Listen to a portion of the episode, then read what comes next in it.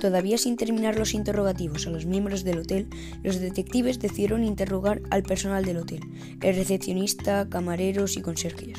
Tras haber interrogado a los camareros y al conserje, era el turno del recepcionista.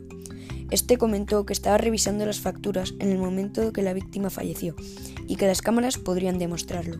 Pero el problema era que las cámaras estaban apagadas en el momento del asesinato, lo cual demostró que el asesino ya estaba preparando el ataque hace mucho tiempo y el único que tenía acceso a las cámaras eran los tres recepcionistas del hotel.